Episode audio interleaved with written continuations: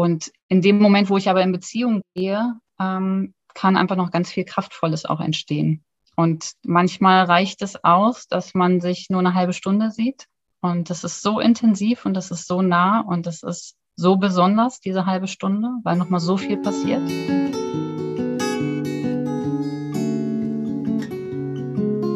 Wenn ich gehen muss, werde ich euch winken, allen, die mich suchen. Dort, wo ihr mich hört, dort werde ich rufen. Das Lebensende. Dein Podcast über das Lebensende. Ich bin Corinna und ich spreche über bedürfnisorientiert Sterben zulassen. Mein Ziel ist es, dass Sterben in Würde sein darf und wieder dahin rückt, wo es hingehört, in die Mitte der Gesellschaft. Wenn ich gehen muss, werde ich im Lachen sein, in Tränen und im Frieden. Dort, wo ihr mich fühlt, dort bin ich geblieben. Hallo und ganz herzlich willkommen zu einer neuen Episode dieses Lebensende Podcast. Ich durfte heute mit Anne Kriesel von Bohana sprechen. Anne begleitet im Rahmen ihres Ehrenamts sterbende Menschen im Hospiz und durfte vor kurzem eine sehr intensive und berührende Begleitung machen. Anne sagt, dass nicht jede Begleitung so intensiv wie diese ist, weil die Verbindung zu den Menschen natürlich auch unterschiedlich ist und nicht jeder das Gleiche möchte und braucht. Ihr Wunsch ist es, im Kontakt immer authentisch sein zu dürfen und auch zu können und es würde sich falsch anfühlen, eine künstliche Distanz einzubauen, wenn doch eigentlich Nähe ganz viel bewirken kann. Gibt es ein zu nah? Welche Bedeutung haben unsere eigenen Grenzen in Begleitungen? Und wie findet Anne ihren Weg, mit dieser Nähe umzugehen? All das erfährst du in dieser Episode und ich wünsche dir ein offenes Herz beim Hinhören. Ja, ganz herzlich willkommen, Anne. Schön, dass du endlich mal hier im Podcast bist. Ja, vielen Dank für die Einladung. Endlich. Endlich, ja, es hat lange gedauert. Oh, ja, ich freue mich sehr, dass du da bist und vielleicht magst du direkt einsteigen äh, für die, die dich noch nicht kennen, äh, zu sagen, wer du bist und was du Tolles machst. Ähm, ich bin Anne, Anne Kriesel und ich habe Bohana gegründet vor anderthalb Jahren. Ja. Und Bohana ist eine Plattform, eine digitale Plattform zu den Themen vorbereitet sein, Trauer, Sterben, Tod. Ich baue ein ähm, Netzwerk auf aus ähm, Menschen, die in der Krise gut begleiten können. Das Netzwerk besteht aus BestatterInnen, TrauerbegleiterInnen, aber auch Produzenten von Särgen oder Autoren, die Bücher geschrieben haben zu den Themen. Ja. Und wir informieren und wir inspirieren zu den Themen regelmäßig. Und so mein Schwerpunktthema ist tatsächlich das Vorbereitetsein, dass ich mir wünsche, dass Menschen deutlich besser auf die ganzen Themen rund um den Tod vorbereitet sind. Sie eben hier und jetzt immer mal wieder drauf gucken und sich trauen hinzuschauen, ja, sich vorzubereiten auf das eigene Ende. Und du hast eine ganz eigene Geschichte dazu, wie du da hingekommen bist. Ähm, magst du davon auch erzählen? Ja, gerne. Ähm, also die Idee zu Bohana ist aus einer persönlichen Erfahrung heraus entstanden. Mein Vater ist vor, ja, jetzt sind es fast elf Jahre, ähm, ziemlich plötzlich verstorben. Er hat die Diagnose Krebs bekommen und innerhalb von zwei Monaten ist er dann daran auch verstorben. Und ich saß dann mit meinen Geschwistern und mit meiner Mutter beim Bestatter und habe festgestellt, boah, ich bin überhaupt nicht darauf vorbereitet, dass ich mich jetzt zu irgendeinem Zeitpunkt X auf die Bestattung meiner Eltern, äh, dass ich mich darum kümmern muss. Und ähm, saß dann da und habe meiner Mutter und dem Bestatter zugehört, wie sie sich ausgetauscht haben und ja, war so ein bisschen irritiert darüber, dass das Leben mich nicht darauf vorbereitet hat. Und es hat mich ein bisschen geärgert und es hat mich gefuchst, weil mir klar war, der könnte uns jetzt alles erzählen, ähm, da könnte man jetzt auch sagen, und der ganze Spaß kostet 15.000 Euro übrigens. Da hätte ich dann da gesessen und hätte genickt und gedacht, hui, das wusste ich jetzt gar nicht. Ähm, aber gut, dann ist das wohl so.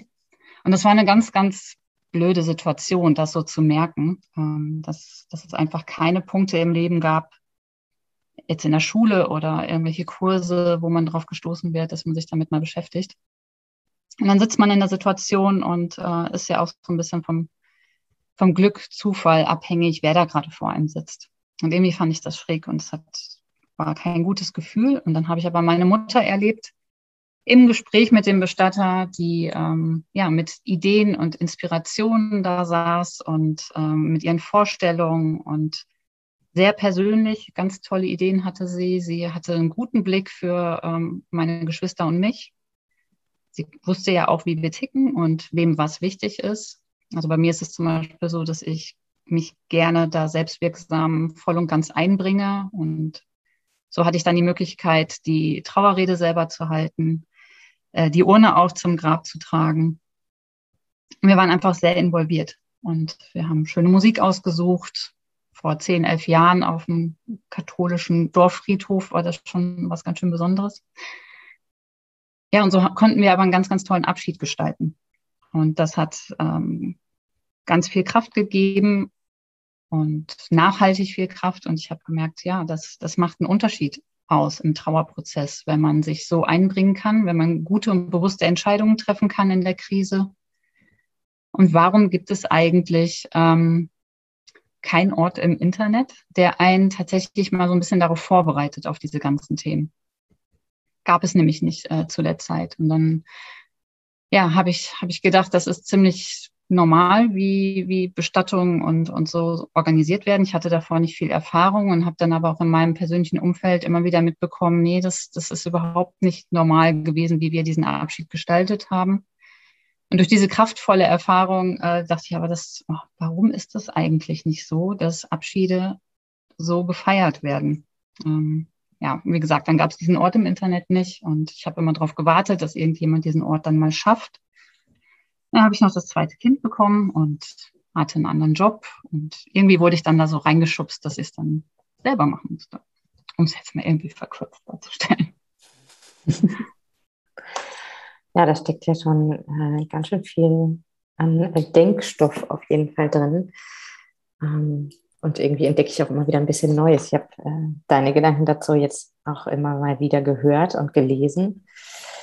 Ähm, ja, und es tut selbst mir auch immer wieder gut, das nochmal zu hören, weil auch äh, vom Fach merke ich, dass ich nicht annähernd äh, wirklich gut vorbereitet bin. ähm, ja, jetzt, warum wir uns ganz ursprünglich treffen oder wie der Gedanke entstand war, du hast gerade eine ganz intensive und nahe Begleitung äh, im Rahmen deines Ehrenamts gemacht. Und äh, wir beschäftigen uns gerade recht intensiv mit dem Thema Nähe und Distanz, weil wir dazu im Oktober einen Online-Workshop geben werden. Das verlinke ich hier drunter nochmal, wer sich da näher zu informieren möchte. Und du hast ähm, deine Gedanken oder ein paar deiner Gedanken zur Nähe und Distanz aufgeschrieben. Und das habe ich gelesen und ähm, habe gedacht, das möchte ich gerne nochmal, da möchte ich gerne nochmal sprechen mit dir. Ähm, mein Lieblingssatz aus diesem Text war, meine Traurigkeit passt zu unserer Beziehung. Ja, vielleicht äh, magst du auch da nochmal immer wieder das erzählen, äh, von, von dieser Begleitung und von deinem Gefühl der Nähe erzählen. Ja, ich habe, also ich arbeite, arbeite, also ich bin, ich begleite ehrenamtlich im Hospiz und das jetzt schon, ich weiß es gar nicht, ja, auch anderthalb Jahre, würde ich sagen. Und ähm, ja, das ist, das ist eine ganz intensive und ganz besondere, ähm, ja, was ist es? Ja, es ist einfach ganz, ganz wertvoll für mich, diese, diese Zeit dort verbringen zu dürfen. Und ähm, ich habe jetzt schon einige Menschen am Lebensende dort begleitet und habe festgestellt, dass die ähm, Beziehungen natürlich auch ganz unterschiedlich sind. Ähm, die Menschen sind unterschiedlich, die Beziehungen sind unterschiedlich. Und in dem Moment, wo ich aber in Beziehung gehe, ähm, kann einfach noch ganz viel Kraftvolles auch entstehen. und manchmal reicht es aus, dass man sich nur eine halbe Stunde sieht. Und das ist so intensiv und das ist so nah und das ist so besonders, diese halbe Stunde, weil nochmal so viel passiert. Ähm, und dann gibt es manchmal mehrere Tage, die ich mit jemandem verbringe. Also nicht komplette Tage, aber dass ich dann mehrere Besuche äh, mache. Und da ist gar nicht so wahnsinnig viel Beziehung da. Ähm, da geht es dann um andere Dinge, noch ein bisschen was aus der Biografie zu erzählen, aber gar nicht so in die Tiefe, sondern einfach ein bisschen Beschäftigung. Mm, also das, das hat immer was, ja, tatsächlich mit der Beziehung zu tun, gar nicht unbedingt mit der Zeit. Und ich habe vor, hm, ja, das war im letzten Jahr, Ende letzten Jahres, habe ich eine Frau ähm, kennengelernt, die ich begleiten durfte. Und das jetzt wirklich über viele Monate, was auch sehr besonders war, weil eigentlich sind ja so 14 Tage ungefähr die durchschnittliche Aufenthaltsdauer. Und ähm, das war jetzt über mehrere Monate. Und wir haben uns das erste Mal getroffen und es war total klar, boah, das wird, das passt. Also das ist, ähm, das ist total schön und, und eng und auf einer ähm, gleichen Humorebene, dass das ganz schön nah gehen wird. Und natürlich hat man dann das Gefühl, oh, das wird auch wehtun. Also, weil wenn das, wenn es so schön und so eng und so nah ist, dann tut es auch einfach weh. Und gleichzeitig ist aber auch so klar für mich, ja, aber das ist auch total in Ordnung. So, also wir können da einfach die Zeit jetzt noch richtig schön und gut und sinnvoll nutzen und gucken, was passiert. ist für mich nicht so, dass ich dann sage, ah nee, dann lasse ich das mal lieber bleiben, so, sondern im Gegenteil, das auch dann tatsächlich zu leben. Und das haben wir gemacht und das haben wir ähm, richtig schön gestaltet, die Zeit. Wir haben uns überlegt, was, was noch wichtig ist. Wir haben viel darüber gesprochen, was so ihre Wünsche noch sind. Wir haben viel über sie und ihre Familie gesprochen und ähm, ja, und irgendwann ging es auch darum, dass wir Erinnerungen gestaltet haben. Und es wurde dadurch einfach immer größer, so auch unsere, unser Kontakt und was zu schaffen, was bleibt. Also ähm, ja, dann ist es ja äh, gesellschaftlich eher so der Punkt, dass den Menschen, die begleiten, gesagt wird, lass das nicht zu nah an dich ran. Da steckt dieses zu nah drin. Ähm, und das zum einen, glaube ich, auf vielen Schultern lastet, diese Aussage, das nicht zu dürfen, so nah zu sein. Und gleichzeitig auch die Angst davor, nah zu sein. Also was passiert denn eigentlich daraus? Was ist dann, wenn sie stirbt und wenn ich dann zu nah war und nicht damit umgehen kann? Ähm, ist diese Aussage irgendwann mal an dich rangetreten oder rangetragen worden und, und wie ist so dein Umgang damit während der Begleitung und auch äh, gern, wie es dir jetzt danach damit geht?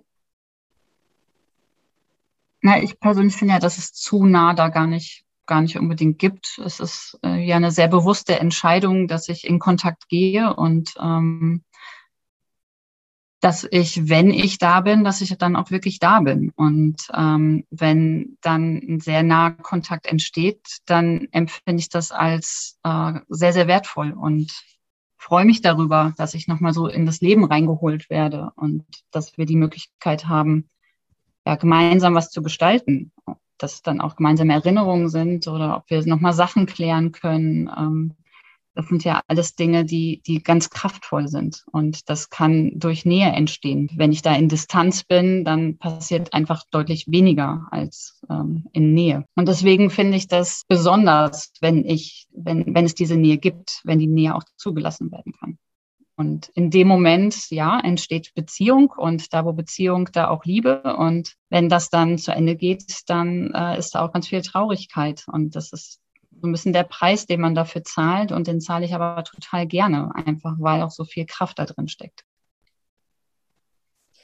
Und also genau diese Kraft, wenn ich das richtig verstanden habe, die Kraft, die du in der Begleitung für dich bekommst, ist letztlich auch dein ähm, dein Repertoire, worauf du zurückgreifen kannst im Nachhinein. Also, dass du von dieser Kraft tatsächlich auch im Nachhinein zehren kannst. Ist das so? Ja, auf jeden Fall. Also, man hatte mir, also als dann ähm, die Gästin gestorben ist, ähm, da habe ich war ich wirklich sehr bewegt. Also weil, weil das so nah und so intensiv und so besonders auch war die Zeit, ähm, dass, dass mich das schon auch ganz schön durchgeschüttelt hat. Und, ähm, und gleichzeitig war es so schön, dass das entstanden ist. Und ähm, ich war so dankbar dafür, dass das entstanden ist. Und es hatte dann äh, die beste Freundin irgendwann Kontakt zu mir aufgenommen und ähm, wir kannten uns gar nicht persönlich und die hat, hatte mir dann eine Sprachnachricht geschickt und mit einem Lächeln von unserer Begegnung erzählt, also von der Begegnung von der Gästin, die verstorben ist und mir und dass sie viel von, von uns gehört hat und musste dabei lächeln. Und es tat mir so gut, weil ich so gemerkt habe, ja, da, das war einfach sehr echt und sehr authentisch und das hat gut getan und uns beiden gut getan. Das war ja auch gar nicht, es ist ja nicht einseitig, wenn man dann da so in Beziehung ist und so intensiv dann nochmal zusammen, zusammenhängt. Ähm, ja, und das Kraftvolle, das hilft dann auch in der, in der Trauerzeit, wenn ich, ähm, also wir haben natürlich auch sehr bewusst alles erlebt. Ähm, wir haben die Dinge besprochen, die noch zu besprechen waren. Wir haben Erinnerungen gestaltet. Wir waren viel im Austausch. Ähm, wir haben uns rechtzeitig verabschiedet. Wir haben uns rechtzeitig gesagt, wie wichtig wir uns beiden waren in der Zeit. Und ähm, ja, dann war es traurig, als, als sie gestorben ist. Und zwar furchtbar traurig. Aber ich konnte halt die ganze Zeit sagen, aber es war geklärt zwischen uns. Da war kein Bereuen. Wir haben das gemacht, was wir noch machen konnten, was wir machen wollten. Wir haben alles besprochen. Und jetzt kann ich einfach traurig sein. So. Und ich hänge nicht in irgendwelchen Gedanken drin, hätte ich doch, ach Mensch, und das haben wir noch verpasst und das gab es alles nicht, sondern es war sehr bewusst und klar und dadurch konnte ich auch jetzt viel besser und etwas leichter ähm, in diese Trauerphase übergehen. Ja, und was ich auf jeden Fall raushöre, ist, dass es nicht der Versuch ist, die Trauer von dir fernzuhalten. Ne? Schon von vornherein zu sagen, hoffentlich bin ich nicht traurig oder ich muss machen, dass ich nicht traurig bin, damit ich leichter damit umgehen kann, sondern dein Weg äh, scheint der zu sein, die Traurigkeit da sein zu lassen und da durchzugehen. Ja, und ich, also ich finde es auch total schön zu, zu merken, wie traurig ich war. Also, weil es war, ähm, es war so ein Spiegel von unserem Kontakt. Also dadurch, dass ich dann so traurig war, habe ich auch gemerkt, wie wichtig das auch war. So, und nee, die will ich gar nicht wegmachen, die Traurigkeit. ja, und das beruht auf einer Gegenseitigkeit. Ne? Ähm, auch irgendwann in dem Gespräch, was wir danach hatten, hast du mal gesagt, dass es, dass es vielleicht auch die, die Anzahl der Menschen macht. Also ein Ehrenamt mit viel Zeit macht ja auch nochmal einen Unterschied im Gestalten und im Verarbeiten, als wenn ich auf einer Intensivstation bin und da einen Menschen nach dem anderen verabschiede oder vielleicht auch im Hauptamt bin. Ähm, und du gar nicht immer so viel Nähe oder die gleiche Nähe zu allen Menschen empfindest. Damit ist auch die Trauer, auch der Abschied, auch die Erinnerung was ganz anderes. Ja, und ich glaube, es gibt also ich weiß das noch, als ich im Hospiz angefangen habe, da wurde mir gesagt, die erste Begleitung vergisst man nie. Und ähm, dann hatte ich eine Gästin, die ich begleitet habe, auch über mehrere ähm, Besuche. Und ich habe mich immer innerlich schon darauf eingestellt, dass wir, das ist die erste Gästin, die ich auch verabschieden muss. Und dann durch irgendeinen Zufall bin ich aber noch bei einer zweiten Gästin gelandet. Und ähm, wirklich nur einmal. Also ich habe die nur einmal besucht gesucht und es war ungefähr eine halbe Stunde. Und es war dann tatsächlich die, die als erstes gestorben ist. Also das war dann plötzlich die erste Begleitung. Und ähm, das war dann so unvorbereitet. Ähm, aber diese halbe Stunde war so intensiv im Austausch und im Kontakt und in dem, was sie mir noch gesagt hat und ähm, wie wir äh, gesprochen haben, obwohl wir uns überhaupt nicht kannten. Das ist so hängen geblieben bei mir. Ähm, deswegen würde ich immer sagen, Zeit ist wirklich nicht, nicht der, der Gradmesser, sondern es ist die Beziehung, die in der Zeit nochmal entstehen kann. Ja, aber natürlich ist es so, ähm, wenn, wenn ich jetzt ähm, für niemanden Zeit habe, dann und dann kann ich auch nicht so richtig gut bei mir sein und dann kann ich noch weniger gut in Beziehung sein und so ergibt, glaube ich, eins das andere Ja, wenn du sagst, bei mir sein, das ist ein schönes Stichwort, da wollte ich nochmal hin mit dir. Welche Rolle spielen denn deine eigenen Grenzen äh, für dich in Begleitung? Ähm, das ist total wichtig, die, die zu sehen, die wahrzunehmen und ähm, mir die Räume selber auch zu, zu schaffen und zu sagen, was geht und was geht nicht. Und ich ähm, habe die ganz gut im Blick, meine Grenzen, und kann gut für mich sorgen. Ähm, und ich weiß dann auch, wo Pausen sind und wen ich dann auch nochmal ergänzend brauche. Ich bin da auch immer gut im Austausch und ähm, das hilft mir dann auch, die Dinge nochmal zu sortieren und auch zu gucken, wie kann ich jetzt gut stehen in der Begleitung, damit ich auch wirklich viel geben kann. Und das ist total wichtig.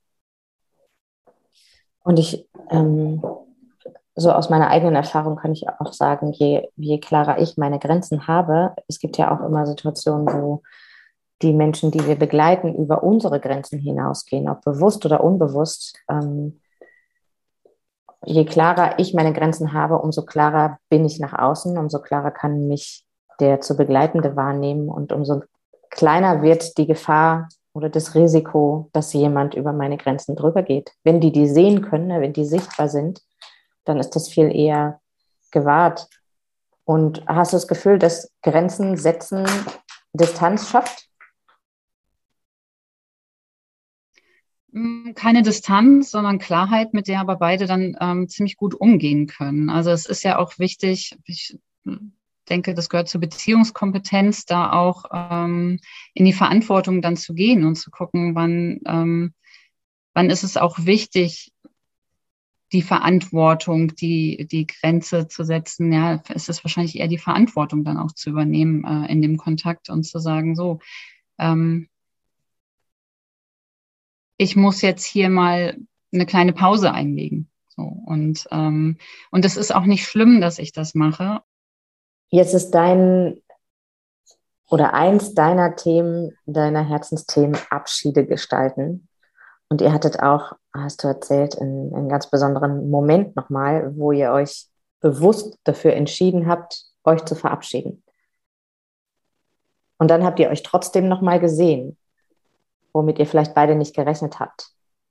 Was hat dieser Abschied gemacht?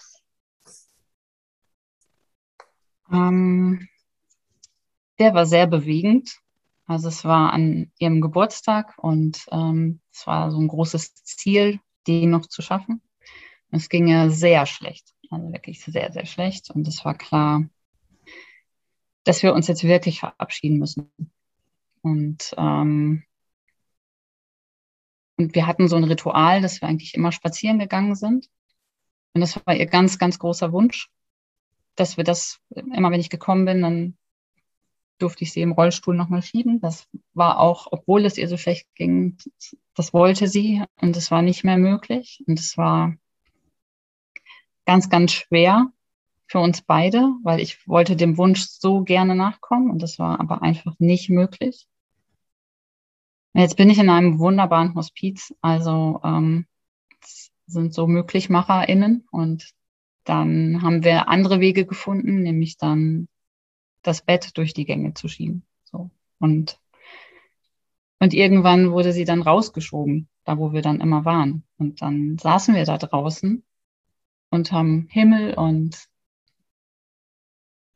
haben noch so gut es ging geredet. Also ich ich habe viel geredet und war da auch sehr mit mir beschäftigt, weil ich dann dachte, ist das jetzt alles noch gut und richtig, was ich hier so mache? Und gleichzeitig war ich total im Vertrauen, weil wir einfach so gut im Kontakt waren und ähm, dass das schon alles jetzt ganz gut und richtig so ist.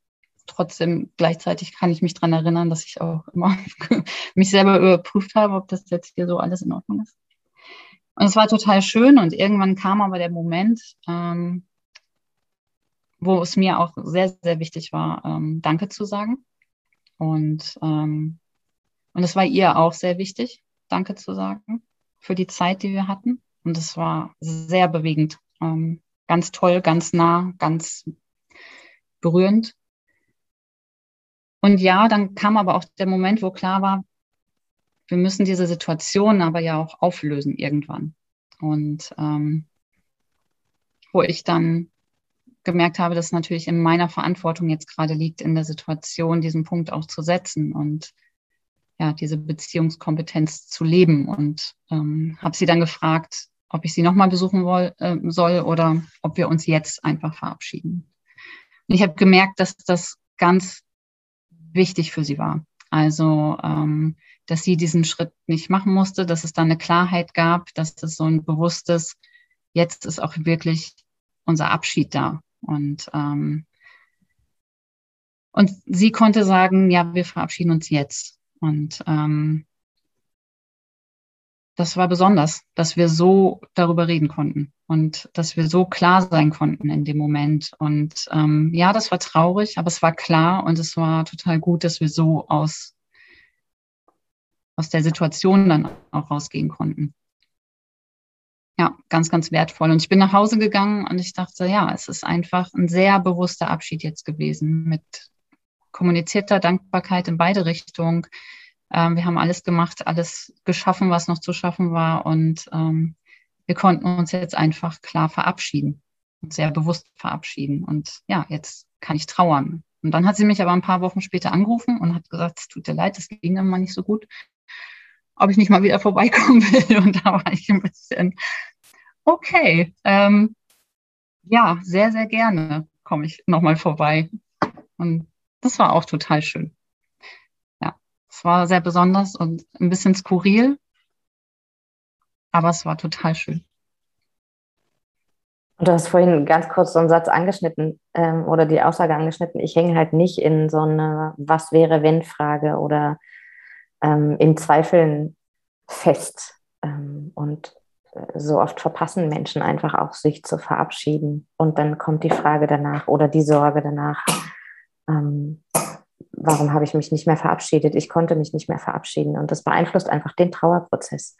Und ja, irgendwie fand ich es total schön ähm, zu hören. Ihr habt euch verabschiedet und dann habt ihr euch nochmal gesehen. Und gleichzeitig war es überhaupt nicht umsonst oder zu früh. Ja, und natürlich, also ähm, es gibt ja auch Situationen, da muss man einfach ein bisschen mutig sein. Das, das ist so. Und äh, da muss man sich schubsen. Und ähm, Im Idealfall lebt man aber sein Leben sowieso so bewusst wie möglich, dass ähm, es gar nicht diesen Zeitfaktor gibt. Also in dem Moment, wo ich total geklärt in Beziehung bin, ähm, passiert das auch einfach nicht, dass man ähm, das Gefühl hat, oh, ich bin zu spät gekommen. Also bei meinem Vater zum Beispiel, ähm, der kommt aus Paderborn, ich bin in Berlin und keiner wusste so richtig, wann er jetzt wirklich sterben wird.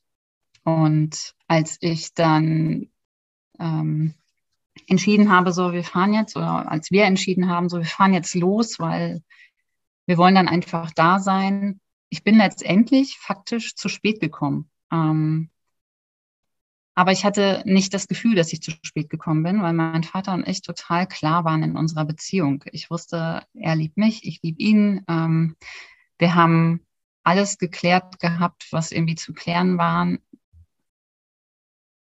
Und ich bin nicht zu spät gekommen. So. Und das ist so ein bisschen meine Arbeit oder das, wo ich auch, auch sage und immer wieder hinstupse, zu sagen, ja, äh, klärt eure Beziehungen auch und, und seid bewusst im Leben und im, im Sein, damit ihr einfach diese Punkte nicht habt. Also nicht zu sagen, pff, das, das war zu spät. Danke. So ein schönes Schlusswort. Ähm, noch nicht ganz das Schlusswort. Wir haben ganz vergessen, ich habe ganz vergessen, äh, dich zu fragen nach deinem Online-Kurs. Du hast nämlich genau in diesen äh, so wichtigen und wundervollen Themen gerade einen Online-Kurs für diese Welt erschaffen. Magst du, ja, magst du uns noch mal kurz mitnehmen? ja, das stimmt, weil ich, ähm, also vorbereitet sein ist ist ja mein Herzensthema, also dass ich mir einfach wünsche, dass Menschen grundsätzlich besser vorbereitet sind, damit ähm, ja, man ein bisschen leichter und besser durch die Krise kommen kann. Und ich wurde immer gefragt, naja, was bedeutet das denn eigentlich? Was muss ich denn eigentlich machen, um besser vorbereitet zu sein auf diese Themen? Weil viele sprechen nicht darüber, viele wissen eigentlich gar nicht, was ist möglich, was geht, was was kann ich selber machen, um es dann auch für meine Familie und für meine zugehörigen Angehörigen leichter zu machen, wenn mir was passiert. Und dann habe ich ähm, ja den Online-Kurs konzipiert und der besteht aus drei Modulen. Ähm, in erster Linie soll der motivieren, sich wirklich einfach mal so ein bisschen hinzusetzen. Er ist recht kurz und knackig mit 90 Minuten, drei Module. Im ersten Modul geht es darum, ähm, den Papierkram einfach mal zu machen. Ähm, da muss man halt leider durch, aber ja, das ist jetzt kein Hexenwerk und das ist auch gar nicht so schlimm. Und ähm, in erster Linie reicht es schon, wenn man ein paar Kopien zusammen äh, sammelt. Und da sage ich, was ganz wichtig und wertvoll sein könnte, was man da machen kann. Im zweiten Modul geht es darum, sich ähm, über Bestattung mal Gedanken zu machen, so einen Überblick zu bekommen, was sind die Themen, die für mich wichtig sind oder welche Themen sind mir überhaupt nicht wichtig und wo kann ich meiner Familie auch ganz viel Freiraum lassen. Das ist sowieso mein, mein Ansatz, möglichst viele Freiräume auch zu schaffen. Aber es gibt ja hier und da durchaus Sachen, wo man sagt, oh, das wäre jetzt wertvoll und wichtig und ähm, ich hätte gerne das und das ähm, auf meiner eigenen Trauerfeier und es wäre toll, wenn ihr das umsetzt. Genau, das ist im zweiten Modul das Thema und mein persönliches Lieblingsmodul ist das Modul Erinnerung gestalten, wo es darum geht, äh, im Hier und Jetzt einfach mal zu gucken, was soll eigentlich bleiben, wenn ich gehe. Und ähm, das macht Spaß. Also Vorsorge und vorbereitet sein kann auch Spaß machen. Das war auf jeden Fall mein, mein Ansatz auch beim Konzipieren, wo ich so sagte, ja, es ist nicht dröge und, ähm, und total schwer, sondern es kann auch eine Leichtigkeit haben. So. Und in erster Linie entlastet es halt, wenn man was gemacht hat. Also es entlastet äh, mich selber und es last, entlastet aber auch alle drumherum. Und das ist ein ziemlich gutes Gefühl. Also ich habe zwei kleine Kinder und ähm, ja, mir gibt es ganz viel Sicherheit und Ruhe, dass ich weiß, wenn mir jetzt was passiert, ähm, es gibt einfach ganz viel, was sie an der Hand haben. Und ähm, das sind einfach Erinnerungen, das sind ähm, das ist Klarheit, die ich gesetzt habe. Und das wird sie entlasten, wenn irgendwann der Zeitpunkt kommt, ähm, ja, wo ich gehe. Ja, auch wenn wir ähm, immer wieder auch enger im Austausch sind, äh, bewegt es mich auch immer wieder, dir so zuzuhören. Und es ist schön, dir so zuhören zu können. Vielen Dank für deine Zeit und fürs Mitnehmen. Ich danke dir. Den Weg zu Annes wundervollem Online-Kurs Abschied gestalten, was soll bleiben, wenn du gehst, verlinke ich dir natürlich einmal hier unter der Episode. Genauso findest du den Weg zu unserem Online-Workshop Professionelle Nähe statt professioneller Distanz. Nähe braucht Grenzen, Grenzen schaffen Klarheit und Klarheit lässt Distanz überflüssig werden. Davon sind Pia und ich überzeugt. Wir treffen uns am 23.10. von 11 bis 17 Uhr online via Zoom und du kannst dich sehr gerne auch anmelden, wenn du an diesem Tag nicht dabei sein kannst, denn es wird eine Aufzeichnung geben, die du im Nachhinein zur Verfügung gestellt bekommst. Ja, wenn du dich auch in deinem Job oder auch privat manchmal fragst, wie viel Nähe darf ich eigentlich zulassen und wie viel Distanz muss ich wahren, um Beziehungen auf Dauer gesund führen zu können, um meinen Job auf Dauer gesund machen zu können, um nicht abzustumpfen, daran kaputt zu gehen oder in die Falle des Mitleid zu tappen, dann fühl dich ganz, ganz herzlich eingeladen, bei unserem Workshop im Oktober dabei zu sein und melde dich gern ab sofort über den Link in den Show Notes oder auch unter www.traudigkeit.de slash professionelle minus Nähe slash an. Wir freuen uns auf dich. Und genauso freuen wir uns auf ein nächstes Lebensende hier mit dir. Tschüss.